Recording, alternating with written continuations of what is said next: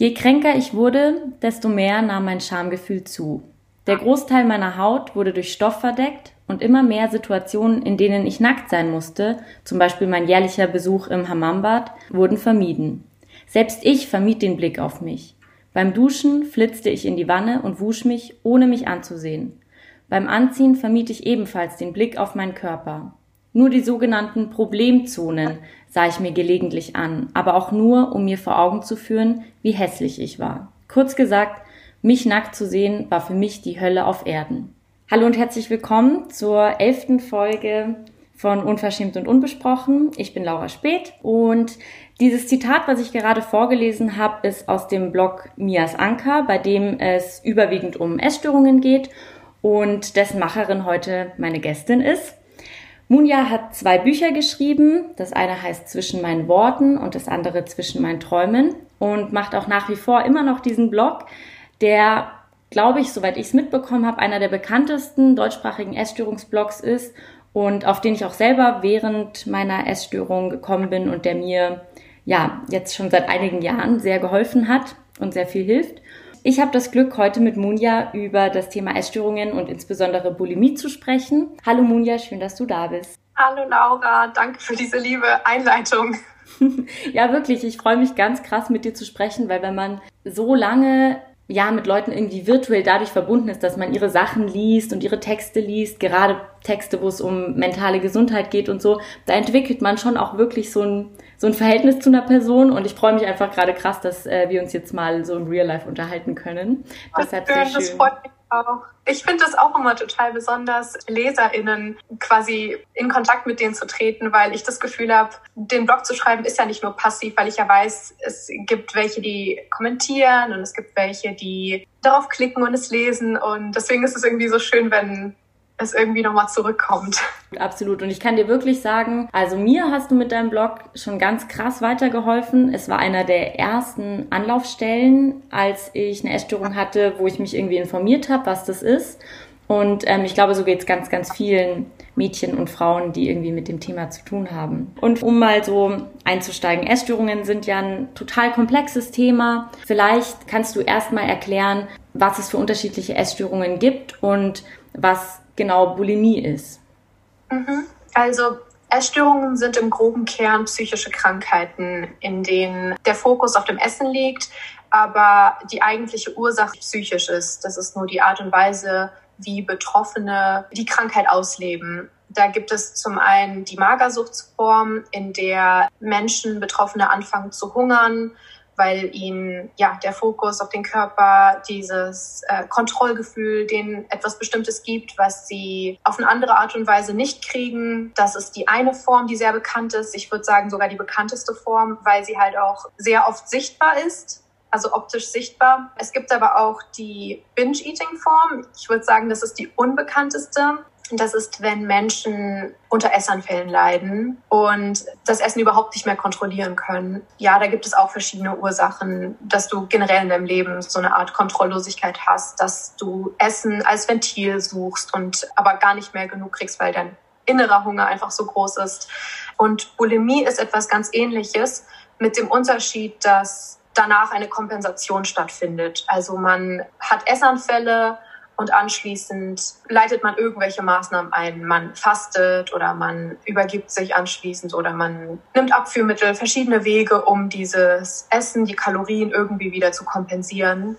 Und ich würde sagen, das sind im groben Kern die drei großen Essstörungsformen. Die Bulimie ist ebenfalls eine recht bekannte, wenn auch sehr oft stigmatisiert. Also wird oft als so, so Modelkrankheit wahrgenommen, was es überhaupt nicht ist. Das ist äh, ich habe gerade keine genauen Zahlen im Kopf, aber es gibt sehr, sehr, sehr viele Menschen in Deutschland, Frauen und Männer, die bulimisch sind und sich nicht so wirklich trauen, darüber zu reden, weil es einfach total schambehaftet ist. Ja, also du hast es gerade schon angesprochen.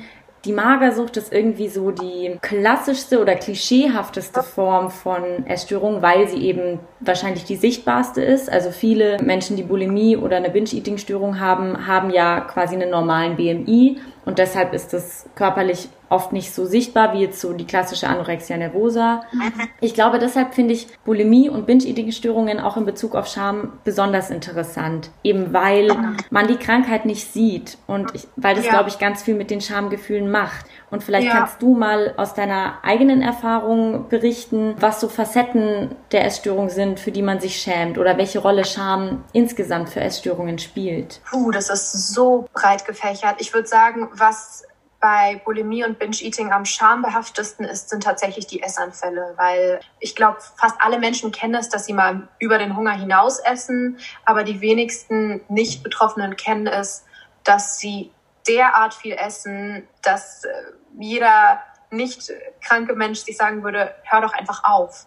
Und bei mir war es zum Beispiel so, dass ich so starke Essanfälle hatte, dass ich mich wie ein Tier gefühlt habe. Ich habe mich so, ich habe mich gar nicht mehr menschlich gefühlt. Ich habe mich nicht schön oder attraktiv oder weiblich gefühlt, sondern wie so ein Tier, das vorm offenen Kühlschrank hockt und so alles in sich hineinfrisst und ähm, ja, man das Gefühl hat, man hat einfach keine Kontrolle. Man, der Kopf sagt, hör auf, hör auf du kannst aber nicht. Und das ist so ein unangenehmes, erniedrigendes Gefühl für einen selbst, aber halt auch für alle anderen. Also ich kann mir vorstellen, dass wenn man dabei beobachtet werden würde, es noch schlimmer wäre. Ja, das ist, würde ich sagen, die eine Sache, die total schambehaftet ist. Die andere Sache ist, dass psychische Krankheiten generell, glaube ich, oft sehr von Schwäche zeugen, was sie überhaupt nicht sind. Und Schwäche ist auch etwas, für das sich sehr, sehr viele Menschen schämen. Also war, war sowas bei mir zumindest, dass ich das Gefühl hatte, das ist irgendwie nicht richtig richtig. Ja, was gibt's noch zu, zum Thema Scham? Dann natürlich der Körper. Mhm. Und der Körper ist natürlich auch etwas sehr, sehr schambehaftetes. Also wir leben ja in einer Generation, in der du darauf trainiert wirst, deinen Körper irgendwie zu hassen, weshalb es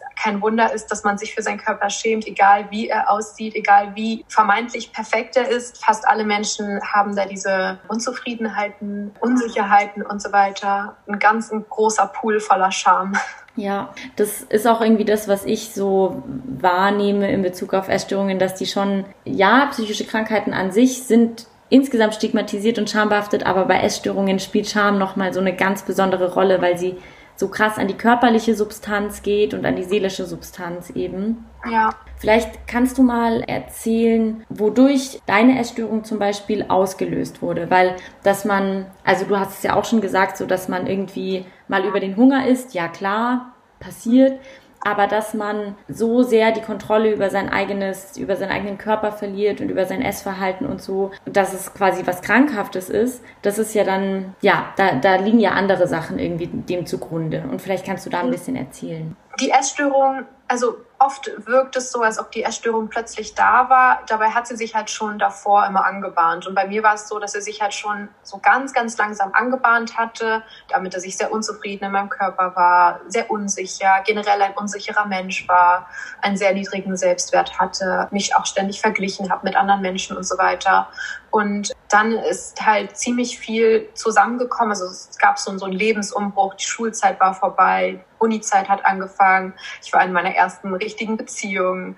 Und das Ende der Beziehung, würde ich sagen, war im Nachhinein der, der große Auslöser, weil ich irgendwie ist dann so alles, das ganze Kartenhaus dann zusammengeklappt. Also ich habe mir dann auch so zum ersten Mal eingestanden, ich fühle mich sehr einsam in der Uni, ich fühle mich sehr einsam in meinem Freundeskreis. Ich bin, jetzt bin ich noch einsamer, den Liebeskummer meines Lebens.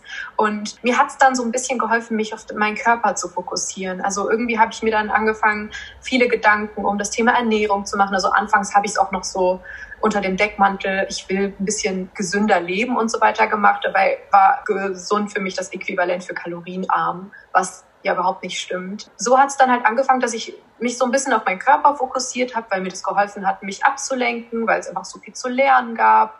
Ich dann halt auch immer mehr abgenommen habe, das meinem Umfeld aufgefallen ist, äh, auch wenn die das eher bedenklich fanden und unangenehm, also nicht unangenehm, aber vielleicht gefährlich sogar schon fast, was für mich aber wie so Musik in den Ohren war, weil ich diese bestimmte Aufmerksamkeit mochte. Also ich mochte dieses, da macht sich jemand Sorgen um mich, da will sich jemand um mich kümmern, so dieses, ich kommuniziere gerade mit meinem Körper, dass es mir nicht gut geht und ich mag gerade dieses, dass Leute sich um mich Sorgen machen. Mhm. Und ähm, Genau, deswegen ist es, hat es dadurch das nur noch mehr bestärkt, wo ich meinen, also ich mache da niemandem einen Vorwurf, weil ich wahrscheinlich an deren Stelle genauso kommuniziert hätte, ey, ich mache mir Sorgen um dich. Aber genau so ist es dann halt immer, bin ich immer mehr und mehr und mehr da reingerutscht bis es dann halt irgendwann komplett eskaliert ist und sich diese ganze Magersuchtsphase in die Binge-Eating-Phase umgewandelt hat. Ja. Und genau, ich würde dann auch sagen, dass ab dem Zeitpunkt die Essstörung dann halt auch wirklich in ihrer Hochphase war. Für Leute, die eben damit nichts zu tun haben, ist es also ist so ein, so ein Essanfall, wie man ihn mhm. hat, komplett nicht nachvollziehbar. Also du, mhm. du hast ja auch schon gesagt, so wenn man das von außen sehen würde, würde man sich denken, was passiert da? Das ist ja. nicht nachvollziehbar. Und also ich habe zum Beispiel in meiner Therapie mit meiner Therapeutin oft so Situationsanalysen gemacht, wie es zu mhm. bestimmten Situationen kam. Und Kannst du mal so ein bisschen vielleicht an einem konkreten Beispiel aus der Vergangenheit erzählen, wie es zu so einem Essanfall kommt? Also was sind so Triggerpunkte oder genau, ja.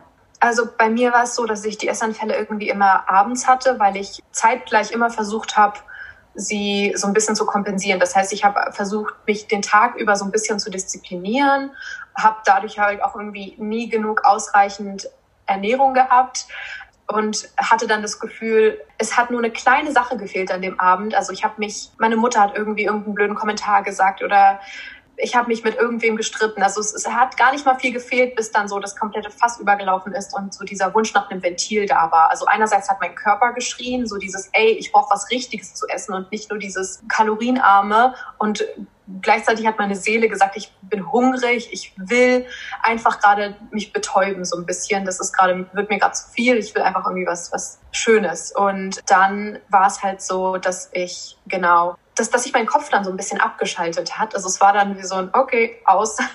Du wirst jetzt so ganz automatisiert, gehst du in die Küche, du machst dir irgendwas, du machst dir irgendwas, was du normalerweise auch nicht isst, ein Brot mit Nutella. Das ist aber viel zu schnell aufgegessen. Dann machst du dir noch eins und noch eins und noch eins. Und manchmal mischt man auch total viele Sachen, wo sich jeder normale Mensch denken würde, was? Essiggurken? also so, wo kommt das denn jetzt her? Also man isst gar nichts mehr. Also es geht gar nicht mehr um etwas Leckeres oder um, um Genuss, um sonstiges, sondern es geht einfach nur um Essen in sich hineinstopfen, bis man das Gefühl hat, man platzt. Genau, das ist halt ein Essanfall. Bei mir haben sie ja meistens wirklich dann erst geendet, wenn ich sowas von, wenn mir das Essen halt wirklich so bis zum Hals stand und das Gefühl hatte, es, es geht gar nichts mehr rein, was eine ganze Menge war. Also es hat wirklich, wirklich viel reingepasst. Nur waren dann halt die Konsequenzen, dass man danach tagelang ganz, ganz schlimme Bauchschmerzen hat und so weiter und so fort. Aber ja, das ist im Grunde ein Essanfall. Der Kopf schaltet komplett aus und man isst, weil man ja einfach das Gefühl hat, es geht nicht mehr anders. Nach so einem Essanfall, wie präsent sind da Schamgefühle und vor wem und wie fühlen die sich an?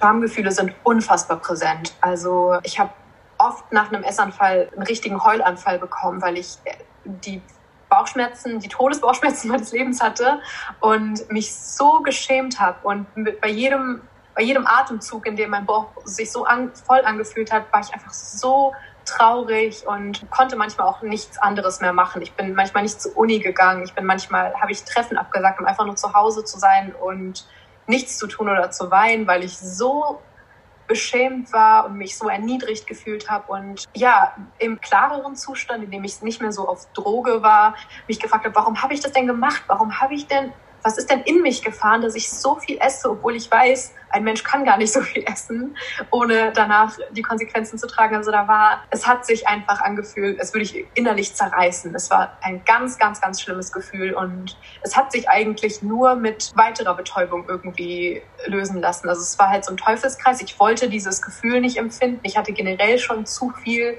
Stress im Alltag und dann noch diese Schuldgefühle. Es muss aufhören.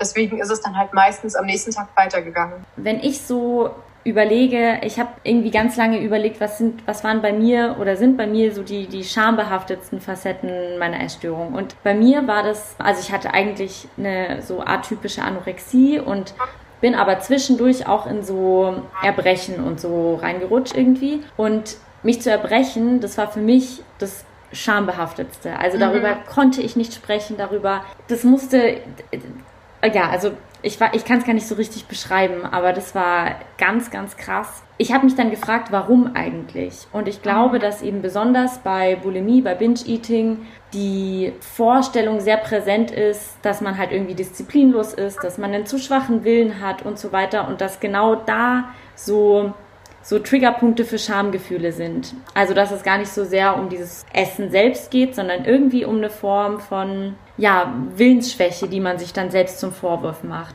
Kannst du was dazu erzählen, welche Rolle so dieser Kontrollverlust bei der Entstehung, aber auch bei so einer Verfestigung von, von deiner Essstörung gespielt hat. Also, weil, wie ich es am Anfang verstanden habe, hat es ja auch im Entstehungsprozess mhm. krass eine Rolle gespielt, weil du hast dich ja in einer Umbruchssituation so. befunden. Mhm. Ich finde, Essstörungen spiegeln oft so das, das, das eigene Leben wieder oder das psychische, den psychischen Zustand wieder. Und anfangs hat es mir geholfen, die Kontrolllosigkeit, die ich in meinem Leben hatte, dass ich mich, dass ich wenigstens das Essen kontrollieren konnte. Und später war es so, dass ich die ganze Zeit das Gefühl hatte, ich muss mich gerade kontrollieren im Alltag und kann nur mit meiner Essstörung irgendwie loslassen, weil ich keinen anderen Weg gefunden habe, um auf eine andere Art und Weise dieses Ventil zu finden. Das heißt, im Alltag hatte ich eigentlich, habe ich über sehr viel Kontrolle verfügt. Ich war wie so ein Roboter, der irgendwie total gut funktioniert hat, der alles irgendwie hingekriegt hat,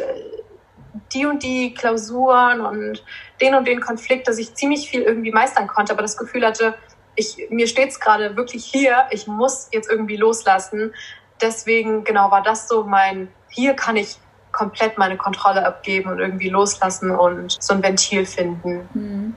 Also das, was du gerade beschreibst, das hast du, glaube ich, in deinem Blog auch mal so als Doppelleben mit einer Essstörung beschrieben. Mhm. Und welche Rolle würdest du sagen, spielt Scham bei der Entstehung dieses, dieses Doppellebens quasi, dass man zwei unterschiedliche Menschen in einem ist und dass es so diese eine schambehaftete Welt gibt und diese andere, wo diese Scham irgendwie nicht vorkommen kann oder darf? Hm, das ist eine wirklich gute Frage. Ich muss mir überlegen, wie ich, wie ich sie richtig beantworten kann oder ob ich sie beantworten kann, weil ich habe mir irgendwie nie über dieses Thema Scham große Gedanken gemacht, mhm. weil es einfach ständig präsent war. Also ich würde gar nicht sagen, dass die Scham nur während der Essstörung drin war, sondern dass sie vielleicht, die Scham ist ja selbst so eine Ursache, warum ich überhaupt, sage ich mal, in die Essstörung gerutscht bin. Dadurch, dass ich generell in meinem Alltag unglaublich oft schambehaftet war und mich für ganz viele Sachen geschämt habe, die eigentlich total absurd sind. Also so wie ich trage kurze Sachen und jemand schaut mich an und ich schäme mich sofort, weil ich mich gleich bewertet fühle und so weiter und so fort, hat, hat sich die ganze Scham, also das ganze Schamgefühl hat sich dann noch intensiver angefühlt. Also, weil dieser ganze Schamzustand schon so präsent war mit der Essstörung, dass jedes Gefühl von Scham mir gleich wieder dieses Gefühl gegeben hat von Essanfall. Also es war immer so dieses ganz, ganz intensive Gefühl von Scham. Das finde ich total interessant, dass äh, du das sagst, dass du allgemein auch ein Mensch bist, der sich viel und schnell schämt, weil ich habe das Gefühl, dass oft Menschen mit irgendeiner Art von psychischen Erkrankung eigentlich ein sehr ausgeprägtes Schamempfinden haben. Deshalb finde ich das irgendwie total interessant und passt ja auch, glaube ich, ganz gut so in dieses Schema, wenn man an Körperscham denkt oder an Nacktheitsscham, dass das vermutlich sowas ist. Leute, die kein ausgeprägtes Schamempfinden haben, denken vermutlich gar nicht so viel über ihren Körper nach oder wie der jetzt wirkt oder wie den andere mhm. wahrnehmen oder so. Und wenn man da, da sehr sensibel ist, glaube ich, dann beobachtet man sich selbst irgendwie einfach stärker. Und, Absolut. Und also in dem Anfangszitat ging es ja auch schon um deine äh, Körperscham und um Nacktheitsscham. Und vielleicht kannst du da noch so ein bisschen erzählen, wie sich die entwickelt hat. Mhm. Also, ähm, und, und wie es mit der vielleicht auch heute aussieht. Ja, also ich hatte in dem Beitrag geschrieben, dass ich schon immer ein sehr schambehafteter Mensch war, dass es mir schon immer sehr unangenehm war, meinen Körper zu zeigen, mich nackt irgendwie zu zeigen. Also meine Mutter kommt ja aus Marokko und da sind zum Beispiel diese Hammambäder total gang und gäbe und dann sind da halt alle Frauen nackt und das ist, da ist überhaupt nichts dabei. Aber das war für mich schon immer so ein ganz unangenehmes Gefühl, wenn Menschen mich nackt gesehen haben. Sie haben nicht mal gestarrt, weil es ja auch nichts Besonderes da war. Aber das war für mich immer so ein, ich will gerade nicht, dass sie mich ansehen. Ich weiß auch gar nicht so genau, woher ich es habe. Vielleicht war ich irgendwie schon, schon immer vom Wesen so ein bisschen Brüder, sage ich mal. Und genauso war es dann halt, wenn ich genau, es ist, ist halt von Jahr zu Jahr immer ausgeprägter geworden, bis es dann halt so weit ging, dass ich mich nicht so wirklich getraut habe, Sachen ohne eine Strumpfhose zu tragen oder sonstiges, weil ich das Gefühl hatte, je mehr Haut man sieht, desto unangenehmer fühle ich mich. Und in der Pubertät war es dann auch so, dass mein Körper sich halt so ganz nicht seltsam entwickelt hat, aber der hat von einem Tag auf den anderen hat er sich total verändert. Ich war total zierlich und sehr, sehr dünn und plötzlich ging ich immer so mehr in die Breite und das war total unangenehm für mich. Und ich hatte dann auch immer das Gefühl, dass ich das irgendwie nicht darf, weil mein, ba mein Bauch halt irgendwie nicht so nicht so flach und glatt ist. Deswegen sollte ich eigentlich nicht mit diesem Bauch ein Bikini tragen oder mit den Beinen, die halt auch so ein bisschen so Dellen haben, kurze Sachen tragen, weil man ja auch von allen Seiten immer gehört hat, wie kann denn die mit dem und dem Körper das und das tragen, was ich eigentlich total furchtbar finde. Warum macht man sowas? Ja. Aber sowas prägt einen natürlich.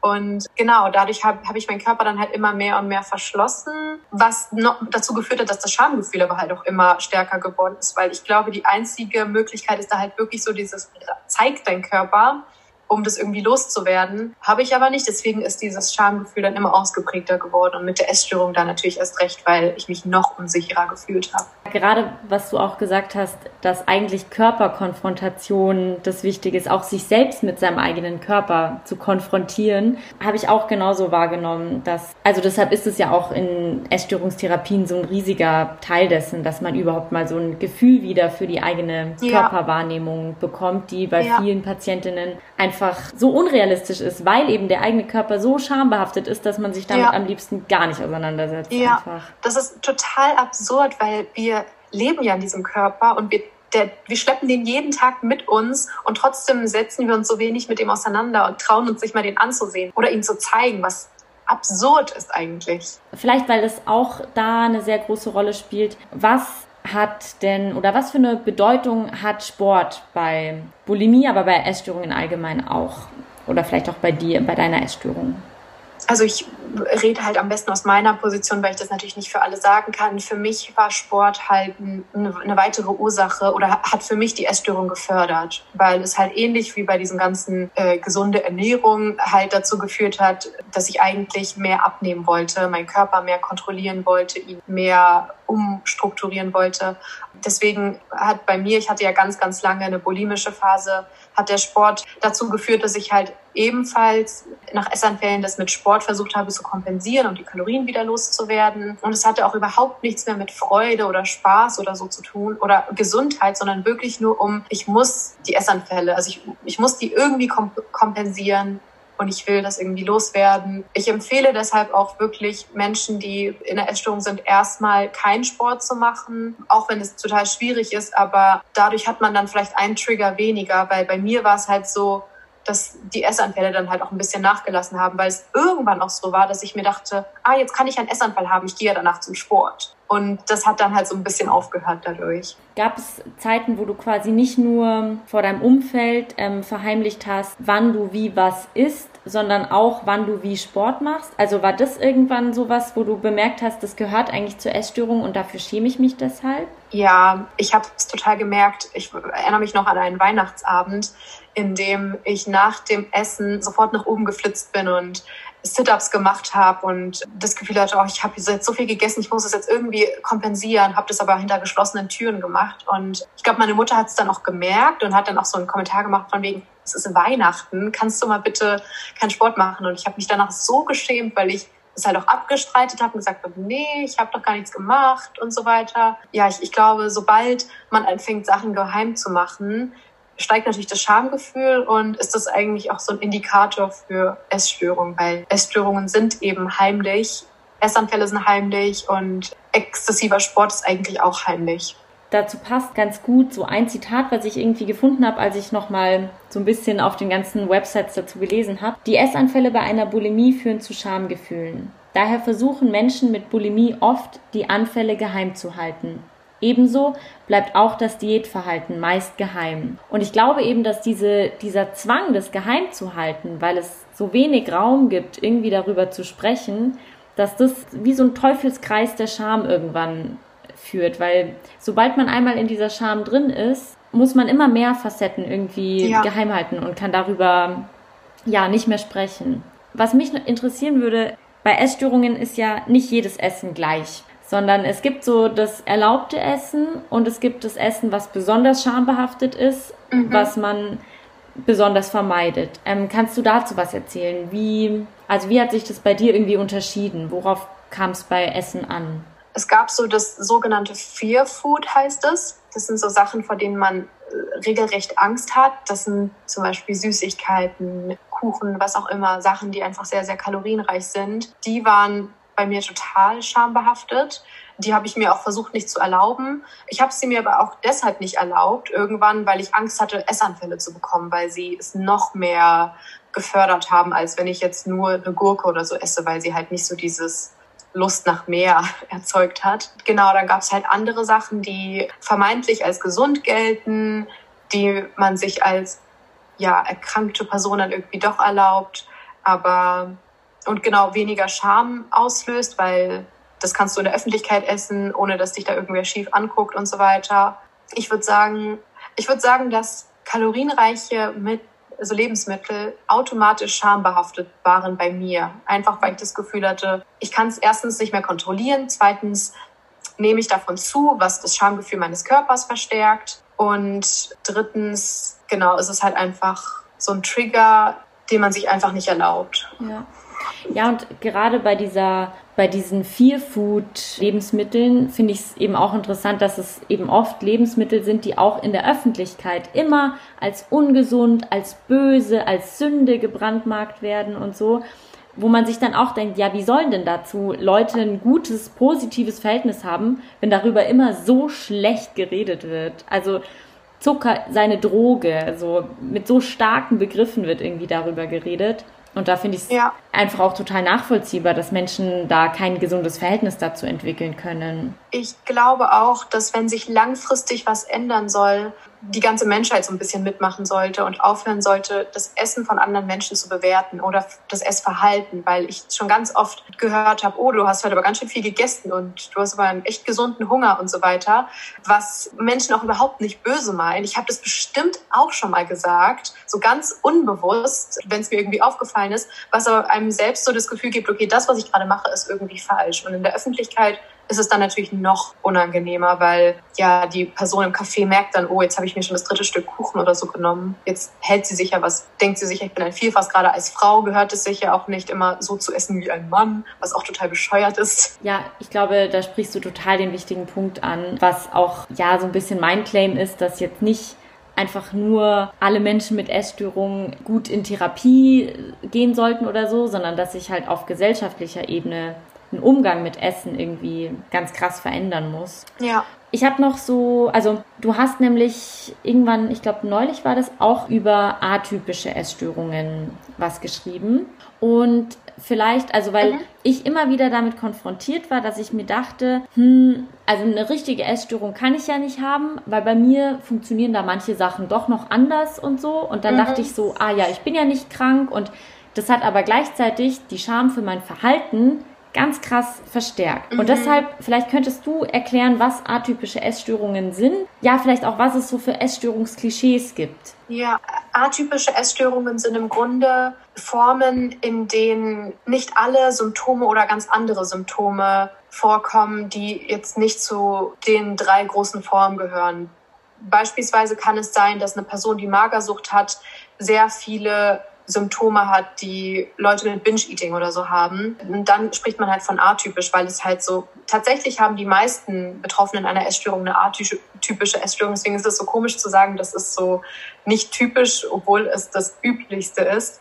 Aber die wenigsten Menschen haben, haben alle Stichpunkte abgehakt, äh, die zur Magersucht passen oder Binge-Eating oder Bulimie und sonstiges. Und atypische Essstörungen sind genau Essstörungen, die einfach verschiedene Symptome haben, die nicht ganz zu diesen großen Formen passen, aber nicht weniger wichtig deswegen sind. Und ach so, Klischees. Puh, da gibt es auch so unglaublich viele Klischees. Das erste habe ich ja schon genannt, so dieses, das sind Modelkrankheiten. Dann ist natürlich ein großes Klischee, dass das nur Frauen haben, was auch kompletter Bullshit ist. Das kann jede Person haben. Das kann auch jede Person jedes, jeden Alters haben. Also das ist auch nicht so was, dass du nur in der Jugend kriegst, sondern bist du irgendwie nicht mehr, hast nicht mehr die Chance, das nicht nochmal zu kriegen. Damit will ich auch niemandem irgendwie Angst machen, aber das kennt einfach kein Alter und kein Geschlecht und sonstiges sonstiges. Genau, weitere Klischees sind, dass Menschen anfangen zu hungern, weil sie hübsch sein wollen oder so. Also Essstörungen müssen überhaupt nicht mit dem Körpergefühl unbedingt zusammenhängen, dass Menschen sich unbedingt schöner oder so wünschen. Das ist einfach eine Form von Ventil, was sich Menschen irgendwie da aussuchen. Dann ist natürlich auch das Klischee, dass Bulimie Essen und wieder übergeben irgendwie ist. Dabei ist die Bulimie total komplex und ist ja mit ganz viel Essanfällen verbunden, was, glaube ich, auch die wenigsten wissen, dass man wirklich starke Essanfälle hat und dann folgt die Kompensation, sei es nun übergeben oder was anderes. Das sind so die Klischees, die mir gerade irgendwie einfallen. Ich glaube, die hatte ich auch so im Kopf und noch ein Klischee, was ähm, wirklich so platt ist, dass man eigentlich schon gar nicht mehr dran denkt, aber was irgendwie immer noch präsent ist, ist, dass Leute mit Essstörungen nie essen. Und das ist, mm, das ist ja. die krasseste Lüge der Welt. Also nur weil man ja. eine Person mal was essen sieht, heißt es nicht, dass die Person deshalb gesund ist oder keine. Also auch wenn, egal was die Person ist, auch wenn die einen Kuchen isst, die kann trotzdem ja. eine Essstörung haben. So. Ja, absolut. Genau, das ist halt auch das Ding. Das ist halt auch eine Form von archetypischer Essstörung, dass du zum Beispiel Magersucht haben kannst und du verzichtest auf so viele Sachen, aber Kuchen zum Beispiel kriegst du irgendwie hin weshalb das voll viele dann nicht auf dem Schirm haben, weil sie sich denken, okay, hm, aber sie isst ja Kuchen, das ist ja auch was kalorienreiches, aber das ist halt, die Krankheit ist so komplex und das Gehirn ist dann irgendwie darauf getrimmt, das irgendwie kontrollieren zu können oder sich das erlauben zu können und andere Sachen dann halt überhaupt nicht. Also bevor wir zu so einem Bereich kommen, wo es dann viel um Therapie, Heilung und auch deinen Blog geht, noch eine Frage, weil du angefangen hast in dem Blog jetzt auch vermehrt über Rassismuserfahrungen zu schreiben. Mhm. Kannst du was dazu sagen, welche Rolle Rassismuserfahrungen möglicherweise auch bei deiner Essstörung spielen oder gespielt haben? Das ist wirklich eine gute Frage, weil ich überlegt habe, neulich einen Beitrag darüber zu schreiben und dann dachte ich mir, aber ich weiß gar nicht, wie ich enden soll. Das würde wahrscheinlich ein ganzes Buch werden, weil ich so viel darüber berichten kann. Also ich habe das selbst immer nie so richtig wahrgenommen, aber erst als ich älter wurde und angefangen habe, so mein ganzes Leben zu reflektieren, ist mir klar geworden, dass Rassismus eine ganz, ganz große Rolle gespielt hat bei meiner Essstörung, weil ich mich halt nie so wirklich, ich habe mich erstens aufgrund meiner Hautfarbe nie wirklich hübsch gefühlt. Ich hatte das Gefühl, ich bin immer, ich bin nicht die, für die man sich entscheiden würde. Ich bin nicht, ich werde nirgendwo repräsentiert. Ich habe nicht das Gefühl, dass ich irgendwie den Idealvorstellungen entspreche. Das war so dieses eine, dieses, ich genau, bin gerade nicht, ich bin gerade nicht schön. Dann war natürlich auch das Thema Essen eine ganz große Sache, weil ich halt aus einem Kulturkreis komme, in dem total viel gegessen wird und es dann halt auch immer so ein bisschen so komisch angesehen wurde, wenn ich als Frau, als Mädchen dann immer so viel gegessen habe, was mich auch total gekränkt hat, weil es mir immer das Gefühl hat, ich, gegeben hat, ich bin gerade weniger weiblich als andere Mädchen zum Beispiel. Ja, also es war wirklich ich weiß gar nicht, was ich alles noch sagen soll. Aber ich würde sagen, das Hauptding war, dass mein Körper, dass ich mich in meinem Körper so geschämt habe,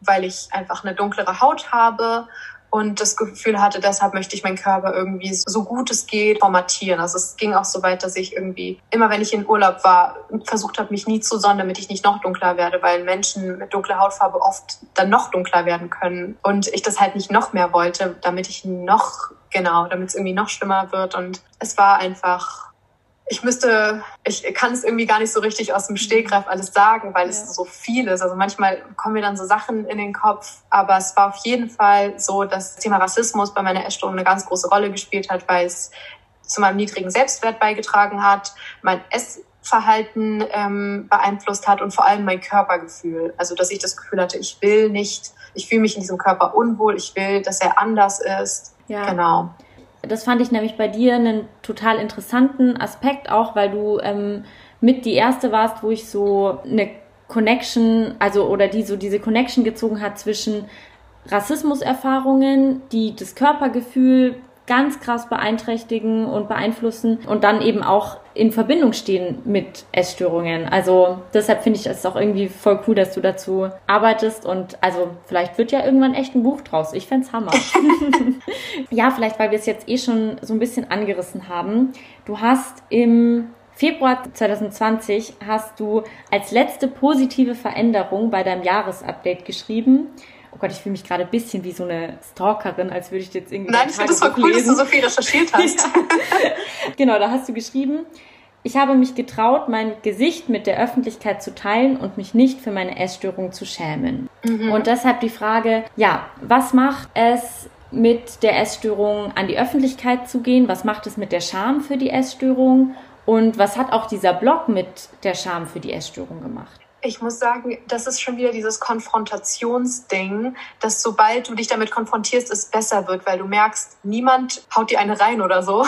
es ist einfach nur, es wird einfacher, es wird immer besser. Am Anfang ist es natürlich total unangenehm, aber mir hat es sogar dabei geholfen, also mein Blog hat mir erstens schon dabei geholfen, mich und meine Essstörung immer mehr zu akzeptieren und mein Gesicht dabei zu zeigen, hat mir geholfen, weil auch immer so viel positive Rückmeldung kam und es dann hieß, ach, ich finde es so toll, dass du dich traust, dein Gesicht zu zeigen und so weiter und so fort. Also es hat mir selbst in der Heilung geholfen, mich zu zeigen, genau die Essstörung zu haben, aber es war halt auch unglaublich schamverbunden. Mir ist aber auch aufgefallen, dass ich, wenn ich mich neuen Menschen vorstelle, viel offener damit sein kann, eine Essstörung gehabt zu haben oder damit kämpfen zu müssen oder sonstiges, weil ich das Gefühl habe, ich muss mich von Anfang an nicht verstellen. Schwieriger ist es, wenn ich zum Beispiel mit Leuten aus der aus meiner alten Schule oder so rede, die mich als ganz anderen Menschen kennen und gar nicht wussten, was früher so in mir vorgegangen ist und ich denen gegenüber dieses Schamgefühl empfinde, weil ich weiß, oh, jetzt denken die das und das von mir. Mhm.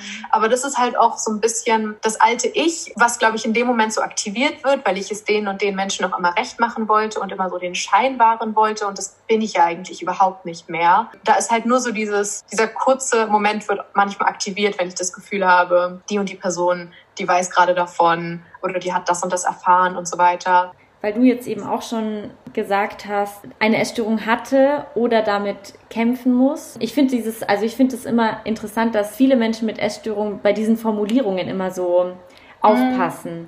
Kannst du was dazu sagen, ob man eine Essstörung heilen kann, wirklich, oder ob man sie nur lindern kann oder in den Griff bekommen kann oder so. Also ich bin der felsenfesten Überzeugung, dass man Essstörungen heilen kann.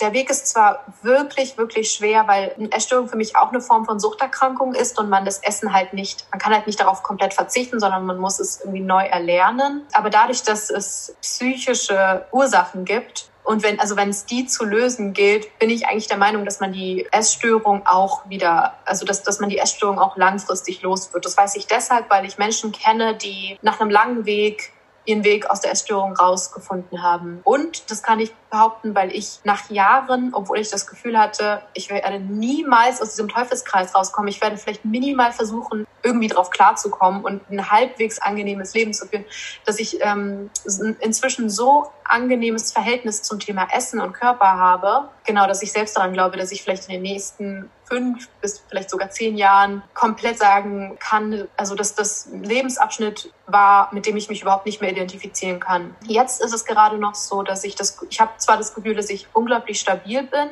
aber gleichzeitig habe ich manchmal, dadurch, dass ich selbst noch in diesem Heilungsprozess bin, habe ich so Gedanken, die dann so aufploppen oder dass es mir schwerfällt, mir etwas zu erlauben, gerade in der Weihnachtszeit, wenn so viel gegessen wird. Das ist dann so ein bisschen dann wieder so dieses schlechte Gewissen dann wieder kommt, was es eigentlich nicht mehr, was ich eigentlich nicht mehr habe, aber dann halt automatisch aktiviert ist, weil es halt dieses Suchtgedächtnis gibt, falls du schon mal davon gehört hast. Genau, deswegen fällt es mir immer, also es kommt mir sehr heuchlerisch vor zu sagen, oh, ich bin total drüber hinweg und so weiter. Würde ich nämlich sagen, bin ich noch nicht, aber ich fühle mich sehr, sehr gesund, ich fühle mich sehr stabil und habe so ja, den Eindruck, dass es in den nächsten Jahren, dass ich das Gefühl habe, dass ich das wirklich komplett hinter mir lassen werde. Ah, das ist voll schön zu hören irgendwie gerade.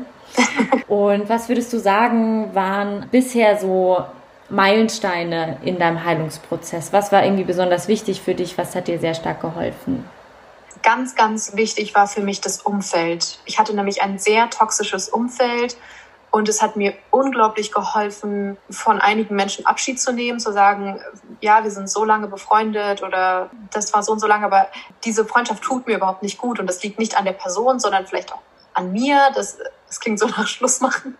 Einfach, dass man das Gefühl hat, genau, das passt einfach nicht mehr. Diese Person ist toxisch für mich. Mir hat es auch sehr geholfen, auszuziehen.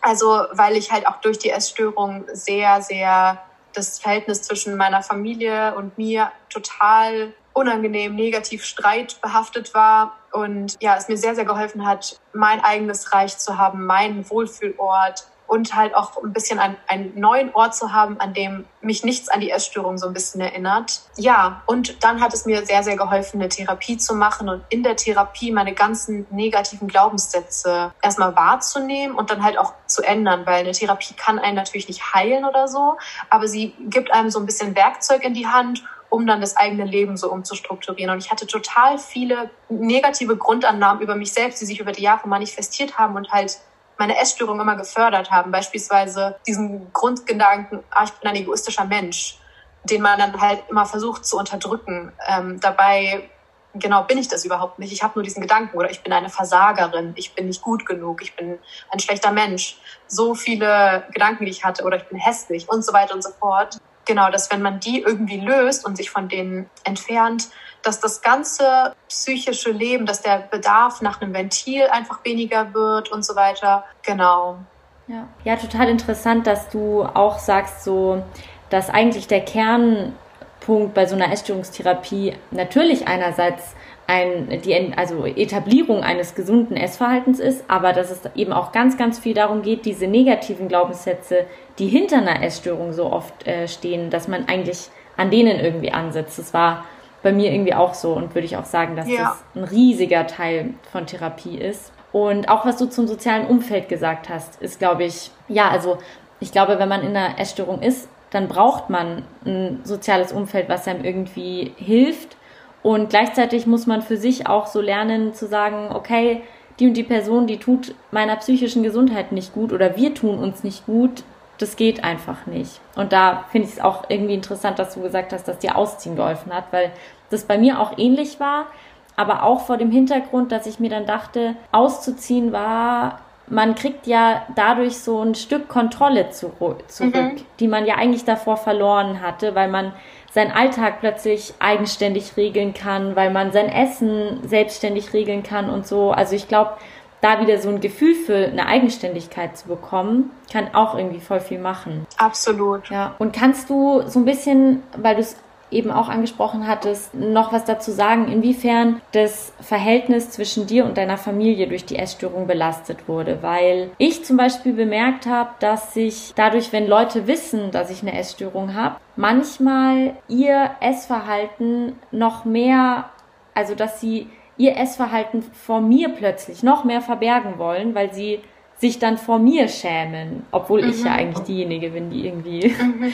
da ein Problem hat. Aber das habe ich eben auch bei meiner Familie bemerkt und deshalb interessiert mich ja. das, inwiefern die Essstörung da so dieses familiäre Verhältnis beeinflusst hat. Es war so, dass ich ja ganz lange meine Essstörung geheim gehalten habe und meine Familie gar nicht wusste, was war. Sie haben nur gemerkt, mir geht's nicht gut, ich bin gereizt und so weiter und so fort, was das Ganze halt schon sehr schwierig gemacht hat, weil ich mich immer mehr und mehr zurückgezogen habe. Und als sie es dann wussten, haben sie wirklich ihr Bestes versucht, aber es ist auch total schwierig, was richtig zu machen, weil das war das erste Mal für die, dass die in dieser Situation waren und auch das erste Mal für mich.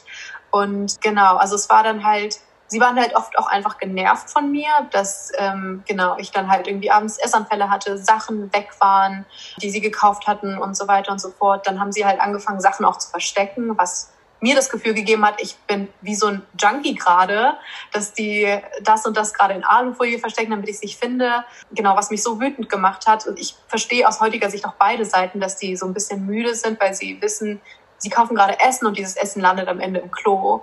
Und ich fühle mich so hilflos, weil ich das ja alles gar nicht will und ich habe aber keine Kontrolle und ich weiß nicht, wie ich das über irgendwem, der nicht betroffen ist, erklären soll, dass ich das nicht absichtlich mache sondern die Krankheit einfach so überhand nimmt und äh, mich dann in dem Moment kontrolliert. Ja, es ist halt einfach dazu gekommen, dass einfach immer mehr Streitmomente entstanden sind. Zum Beispiel, wenn ich dann das Gefühl hatte, ich kriege einen Essanfall, ich schmeiß gerade das Essen weg, damit ich es nicht esse. Und meine Mutter das sieht und sich so denkt, du hast gerade Essen, gutes Essen einfach weggeschmissen. Warum machst du das? Und genau, dass da einfach so, so Situationen entstanden sind, in denen immer mehr gestritten wurde, in denen beide Parteien total hilflos und müde und genervt und sauer waren und das Verhältnis halt bei so viel Streit dann auch immer schlechter wird, weil es einfach nicht harmonisch ist, wenn man die ganze Zeit sich nur ankackt und das Gefühl hat, genau, man, man streitet immer mehr. Ich habe auch auf deinem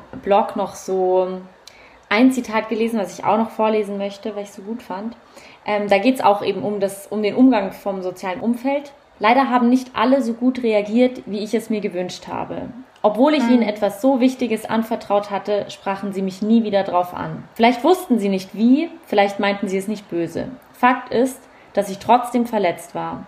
Sich vor einem anderen derart zu entblößen und daraufhin nackt zurückgelassen zu werden, ist beschämend und unangenehm. Das war ein Zitat, wo ich mich irgendwie voll wiedergefunden habe und ich glaube, für viele Leute schließt sich an sowas irgendwie die Frage an, hm, ja, aber wie kann man denn richtig damit umgehen? Also was ist so ein Umgang, den sich Betroffene vielleicht wünschen, wenn sie Leuten von, von der Essstörung erzählen? Und kannst du was dazu sagen, was du Leuten so an die Hand geben würdest, wenn sie jetzt irgendwie mitbekommen, in ihrem Umfeld hat jemand eine Essstörung oder so? Ich würde der Person immer raten, in direkten Kontakt mit der Person zu treten und sie selbst zu fragen, weil ich mir Sachen gewünscht habe, die sich andere vielleicht gar nicht wünschen. Und für mich war halt das Schlimmste, das Problem zu ignorieren. Also das ist meiner Meinung nach das Schlimmste, was man tun kann.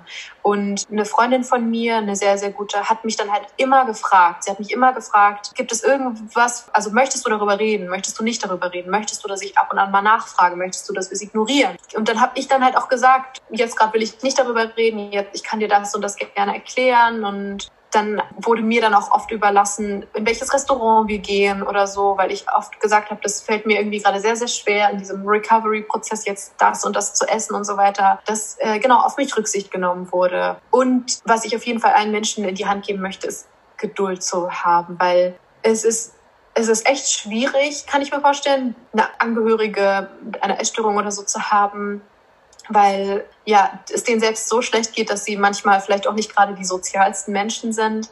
Aber genau, es ist irgendwie sehr viel Geduld wichtig und sich immer daran erinnern, die Person meint es gerade bestimmt nicht böse, sie ist gerade einfach, der geht's nicht gut, sie ist krank und so weiter. Genau, Geduld wahren und einfach die Person fragen, was wünschst du dir gerade? Was, was, was soll ich in die, was soll ich tun? Finde ich ähm, perfekte Handreichung, würde ich genau eins zu eins unterschreiben, weil ja, ich glaube, Verständnis und Rücksicht und irgendwie eben immer wieder nachfragen und damit klarkommen, dass sich Bedürfnisse auch ändern und so, ist, glaube ich, irgendwie also der einzige Umgang, der vielleicht auf Dauer ganz gut funktioniert. Ja, ich glaube, ich habe jetzt so fast alle Sachen gefragt, die ich dich fragen wollte. Aber noch eine Sache, weil du auf deinem Blog auch manchmal so Bücher empfiehlst. Leute, die sich damit vermehrt auseinandersetzen möchten, sollen die ein gibt es so ein bestimmtes Buch oder zwei bestimmte Bücher, wo du sagen würdest, lest die mal, abgesehen von deinen? ich finde, ja, ich glaube, ich habe drei Buchempfehlungen, die mir gerade in den Kopf kommen. Das eine ist ähm, das Buch von Michaela Schubert, das heißt Essstörung, was ist das? Da gibt es so ein ABC von allen drei großen Essstörungsformen. Genau, Bulimie, Magersucht und so weiter. Ich, ich finde, es ist für Angehörige sehr, sehr verständlich erklärt, um überhaupt erstmal zu begreifen, was, was ist damit überhaupt gemeint, weil da halt sehr, sehr viele Sachen klar werden, die Nicht-Betroffene, glaube ich, gar nicht auf dem Schirm haben. Das andere Buch, das würde ich halt auch Angehörigen empfehlen. Ich habe es gerade nicht mehr so, ich weiß gerade gar nicht mehr genau, wie es heißt. Ich glaube, es heißt Ist doch mal endlich. Das habe ich neulich erst gelesen und das ist halt auch speziell an Angehörige gerichtet. Also es ist zwar so an Frauen gerichtet, aber die Autorin sagt auch, dass sie spricht gerade Töchter an, aber meint damit halt alle Kinder. Das finde ich ist sehr, es ist sehr hart geschrieben, finde ich, weil es halt einfach so viele intensive familiäre Momente hat, aber das fand ich hatte sehr, sehr viele ja, Tipps, gerade für Eltern. Und es ist erst neulich erschienen von Antonia Wesseling. Das heißt, wie viel wiegt mein Leben? Und das mochte ich eigentlich auch sehr gerne. Es ist sehr, sehr ehrlich geschrieben. Es ist aus der Sicht einer Betroffenen geschrieben. Ich finde, ja, Bücher die aus, aus der Sicht einer Betroffenen geschrieben sind, oft manchmal auch sehr triggernd, gerade wenn da irgendwie so Zahlen oder so sind. Aber ich, hab, ich hatte das Gefühl, das war gar nicht so. Deswegen würde ich das auch auf jeden Fall empfehlen. Hammer. Die ersten beiden kenne ich, das dritte habe ich noch nicht gelesen, aber das werde ich mir dann, glaube ich, mal Ist, glaube ich, auch erst vor kurzem erschienen, mhm. aber ich, ich kann es empfehlen. Ja, sehr gut. Ich habe noch zwei Standardfragen, die ich all meinen Gästen stelle. Das erste, fällt dir eine Situation ein, in der dich Scham gerettet hat? In der mich Scham gerettet hat? Boah, du hast echt, du hast richtig krasse Fragen. Sei es deine hm. eigene Scham oder die Scham von jemand anderem? Ich glaube, ein Grund dafür, meine Essstörung so ernst zu nehmen, war eine Situation, in der ich ja einen sehr, sehr großen Essanfall hatte, mich anschließend übergeben habe und in dem Moment so krank und zerbrechlich war, dass ich mein, mein also dass ich Blut gespuckt habe, dass ich äh, meinen eigenen Herzschlag irgendwie auch so, so intensiv gespielt habe. Und ich hatte richtig Angst in dem Moment, wenn ich jetzt, wenn ich jetzt verrecke und meine Mutter findet mich am nächsten Tag in, vor der Kloschüssel. Das war so ein Moment, der mich so der so beschämend für mich war und so ein bisschen so dieser Grund war, ich kann das nicht machen. Ich, das kann ich ihr nicht antun.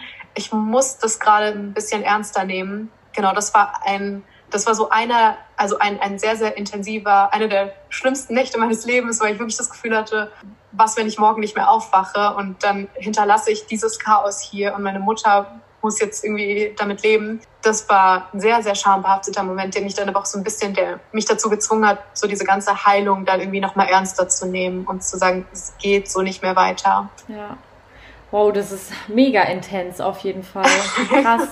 Aber ich verstehe es total, dass man sich irgendwie, dass man an solchen Momenten so eine krasse Scham für, den, für die eigene Situation empfindet, dass man dann wieder in der Handlungsfähigkeit irgendwie kommt und sagt, okay, jetzt äh, muss irgendwas passieren.